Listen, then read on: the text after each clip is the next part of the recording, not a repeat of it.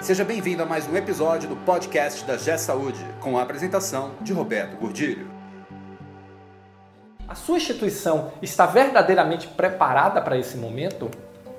Além de todos os problemas assistenciais que uma epidemia gera, agora nós vamos ter os problemas de gestão que vão se evidenciar. É uma pena, mas vai acontecer.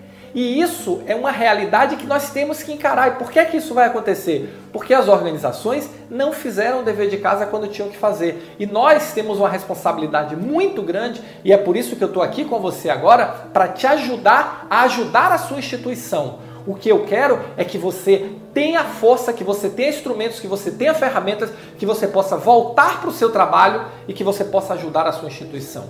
Mas para isso você precisa entender, você vai precisar entender esse cenário e essa aula de hoje eu quero posicionar você no entendimento desse cenário e principalmente no entendimento das oportunidades que esse cenário vai gerar num futuro muito próximo.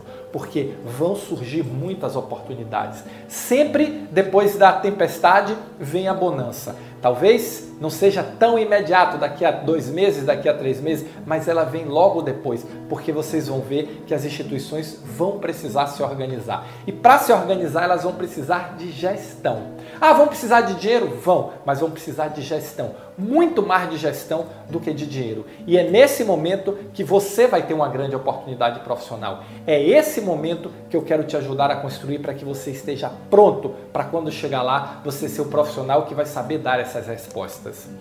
Outra pergunta importante: quantas de nossas organizações têm processos definidos?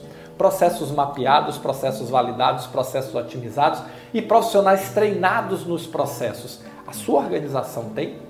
O que eu tenho visto na maioria dos hospitais são processos que foram se criando aí na década de 70, de 80, de 90 e que estão funcionando da mesma forma até hoje. Ah, Roberto, mas na minha instituição nós informatizamos. É verdade, e você sabe que eu fui a pessoa que mais coordenou a implantação de sistema de gestão no Brasil. Não tem ninguém que tenha feito isso mais do que eu. E eu sei que o processo de informatização, que muito provavelmente você tem aí na sua instituição, ainda é aquele processo mecânico de automação. Digita e tira relatório. A tecnologia ainda não chegou na saúde de forma para suportar o processo num grande ganho de eficiência. E é isso que nós temos que aprender a fazer e nós temos que correr para fazer.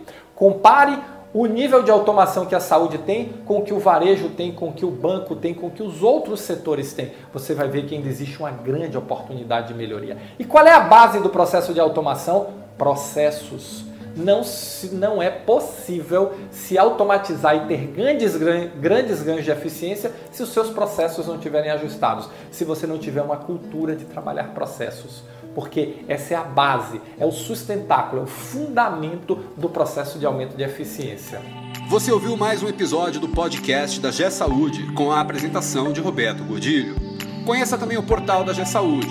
Acesse www.gsaude.com.br